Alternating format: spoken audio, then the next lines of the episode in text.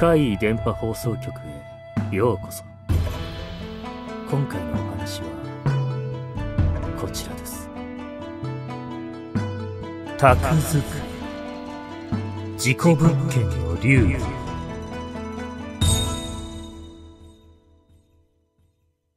僧侶の方たちは様々な場所に呼ばれお勤めをすることがあります。その中に事故物件でお経をあげるということもあります。N さんが不動産屋の依頼で、ある事故物件を訪れた時のこと。まずは各部屋に線香を立て、ほぼ同時に火をつけます。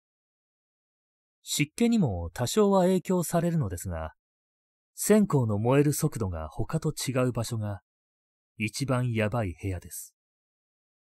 N さんは線香が一本だけ、不自然に短くなっている部屋に行き、壁を背にして座ります。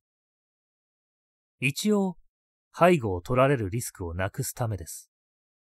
さらに、こういう場合は高い位置になることも避けるため、N さんの他に、付き添いは不動産会社の男性社員一人だけです。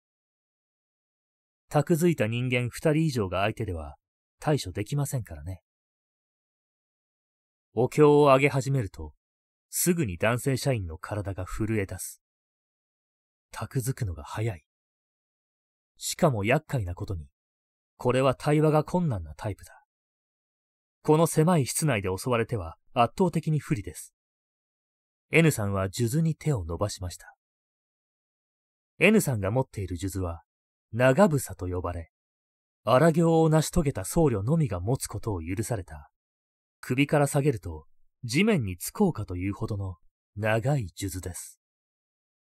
この長房、物理的に人間を縛り付けることもできるのです。先手必勝とばかりに N さんは託づいている男性社員を縛り上げます。さてどうするか。今のままでは良い対処法が思い浮かばない。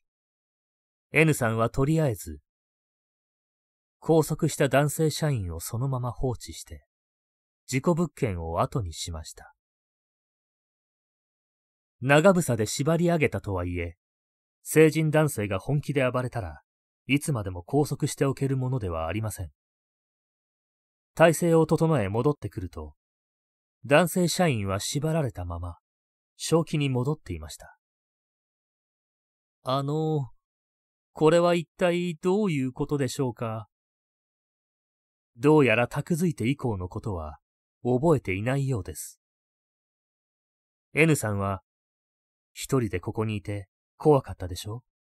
もう大丈夫ですよ。と、優しく声をかけました。それからお勤めは滞りなく進み、この事故物件の案件は、無事に終えることができました。事故物件では、必ずしもそこで亡くなった方が現れるとは限りません。いろいろなものが引き寄せられることもあります。準備もかなり難しいのでしょうね。